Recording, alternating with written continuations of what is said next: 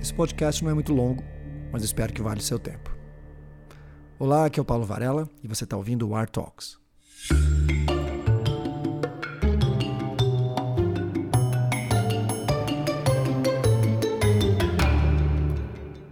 Primeira pergunta: quem descobriu o Brasil? Todos vão falar que foi Pedro Álvares Cabral, mas isso seria um erro, porque já tinham pessoas morando aqui no tempo que ele chegou. O que o Pedro Álvares Cabral fez foi reportar de volta para a Europa o que ele encontrou. Uma vez que as pessoas ficam sabendo, não podem mais reverter o processo. De um dia para o outro, essa descoberta entrou para o radar das pessoas. Então aqui vai outra questão. Quem descobriu o tempo? Porque o tempo, o tempo moderno, o tempo formado pelas escolhas, pelo custo da oportunidade, é uma ideia meio recente. Em 1972, o escritor Marshall Shellings escreveu um livro que foi um divisor de águas, chamado Stone Age Economics. Lá ele fala que se você pudesse pegar alguém da Idade da Pedra, de uns 10 a 40 mil anos atrás, e adotasse como uma criança em sua casa, ele cresceria de forma absolutamente igual aos dias de hoje. Mas o homem das cavernas vivia uma economia completamente diferente dos dias de hoje.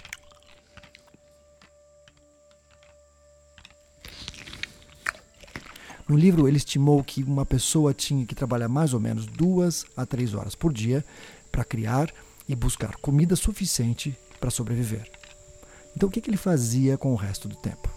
Certamente, ele não checava o e-mail ou construía estruturas gigantes. Provavelmente, eles passavam o tempo debatendo assuntos sem fim entre eles ou criando futuras gerações. Bom, nós não sabemos a resposta para parte dessa pergunta mas a gente imagina que eles passavam o resto do tempo aproveitando o dia, descansando debaixo de uma árvore, dormindo, conversando, tomando sol, ou não fazendo muito mais do que isso. Essa é a mesma coisa que a gente espera ver um leão ou um tigre fazendo numa planície da África. Aí as coisas mudaram. Vão avançar para o século XIX.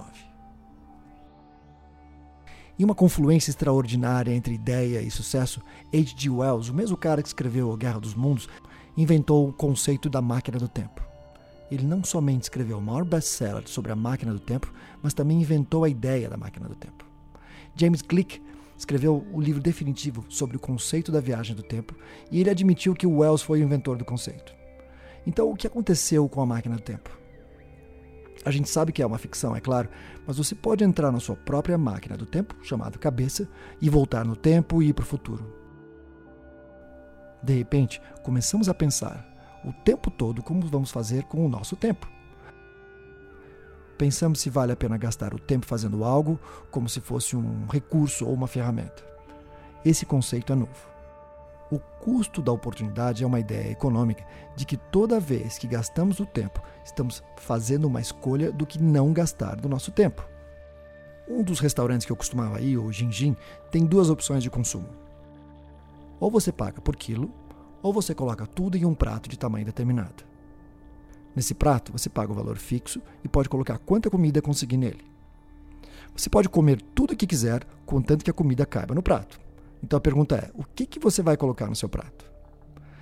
Para cada item que você coloca no seu prato, você está tirando espaço para uma outra comida que você não vai comer. Existe um custo da oportunidade. De volta à ideia, a viagem do tempo. Um livro muito legal sobre o assunto se chama Replay, escrito pelo Ken Greenwood. No livro, ele descreve um personagem que involuntariamente continua sendo mandado para o passado para reviver a sua vida.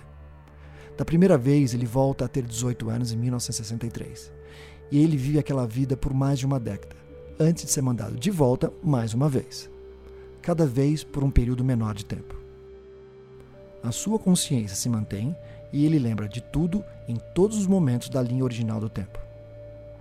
Ele é colocado para viver novamente em suas ações do passado.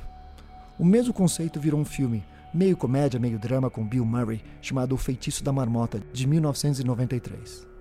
Quando você pensa sobre isso, é realmente perturbador, porque a gente se questiona o que a gente pode mudar no nosso passado. Talvez a gente não teria se casado e os nossos filhos não teriam nascido. Talvez aqueles eventos chaves da nossa vida nunca tenham acontecido. O mais comum em qualquer livro sobre imortalidade é que as pessoas ficam entediadas. Uma vez que a gente sabe que temos tempo ilimitado, Uma vez que a gente sente que o custo da oportunidade começa a baixar, então a gente começa a ficar despreocupado se vai assistir um episódio da série favorita, porque vamos ter tempo para ver amanhã à noite. Nós estamos viciados no custo da oportunidade. Estamos emocionalmente viciados em fazer constantemente escolhas sobre o que vamos escolher para gastar nosso tempo. Outro livro legal sobre o tempo é a trilogia de Ben Winters chamado O Último Policial.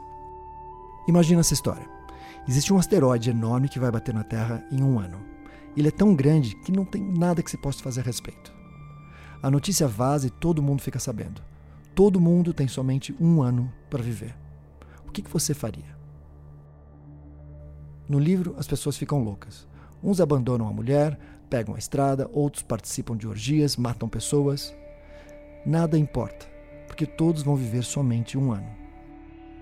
Algumas pessoas se matam. Elas não conseguem lidar com o fato de que o final está chegando em um dia específico. E algumas pessoas, como o protagonista, vão para o trabalho, assim como a mulher no restaurante. Porque no final, essa é a metáfora. Talvez todos temos um ano de vida de qualquer forma. Então, uma pergunta chave das nossas vidas é: nós vamos passar o tempo ou vamos usar o tempo? Se a gente for pensar nas contribuições enormes que o Newton fez para a matemática e física, o que teria acontecido se ele tivesse usado a maior parte do seu tempo desenvolvendo um novo teorema, ao invés de ter gasto um tempo com alquimia? Pois é, o Newton ficava a maior parte do seu tempo trabalhando em assuntos de alquimia e não desenvolvendo teoremas de matemática e física que teria acontecido se o Darwin não tivesse com tanto medo e evitado por 10 anos de publicar o livro sobre a evolução das espécies? Como seriam todas as contribuições se as pessoas tivessem continuado a trabalhar nas suas grandes ideias? O Marcel Duchamp, que foi um dos grandes artistas conceituais da história e também quem roubou a ideia do urinol da baronesa Elsa von Freytag, resolveu tirar 20 a 30 anos só para jogar xadrez. Usar o tempo, passar o tempo, desperdiçar o tempo, o custo da oportunidade está sempre aparecendo. Será que cumprindo mais tarefas, respondendo mais e-mails, fazendo mais conexões repetidamente, o mais rápido possível e correndo na fila do buffet, esse é o jeito que deveríamos usar nosso tempo? E as pessoas que passam dias fazendo maratona no Netflix? Eles estão claramente passando o tempo. O que, que eles deixam de ganhar por conta de todas as oportunidades que eles deixaram de pegar? Então, depois dessa corrida por 80, 100, 120 anos, não sabemos quanto vamos viver, mas disso não passa. Por uma razão moral, quando chegarmos ao final da vida, alguém vai nos manter vivos contra a nossa vontade. Vamos ser forçados a viver um ano quando o tempo parece demorar uns 20 anos. Porque parece que a gente decidiu gastar toneladas de dinheiro, esforços, emoções para mudar o jeito que as pessoas no final das suas vidas se engajam com o seu tempo. Então, o tempo é uma das poucas coisas que a gente realmente tem dentro da nossa zona de controle. Se você for colocado numa prisão por 15 anos, alguém está tirando a sua liberdade, mas eles não estão tirando a forma que você se engaja com o seu tempo. Quando a gente se senta em frente à internet com todas aquelas coisas para clicar, quando você é persuadido a passar foto depois de foto, para cima e para baixo, para esquerda ou para direita, dependendo do aplicativo, se aprofundando em um buraco sem fim das redes sociais, você tem a opção de usar o seu tempo e decidir o custo da oportunidade. Então, se nós tivéssemos aquela máquina do tempo do H.G. Wells, ou se a gente tivesse dentro do livro Replay e fôssemos mandados de volta ao tempo por mais um dia, se tivéssemos ontem para viver novamente, o que, a gente faria? A última pergunta, claro, você tem amanhã para viver. Como é que você vai fazer para usar o seu tempo? Um dia eu li uma frase legal. Ela falava que o propósito da vida é fazer algo maior do que nós mesmos. E que a felicidade é como um pneu vazando. A gente não pode calibrar e esquecer. Precisamos continuar calibrando para manter a felicidade.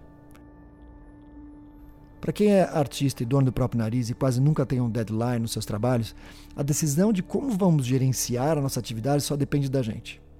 Então, achei legal compartilhar um pouco das minhas leituras com você. Espero que você tenha gostado. Ah, e para terminar, eu li uma outra frase que é muito legal. Um leitor vive mil vidas antes de morrer. O homem que nunca lê, apenas uma.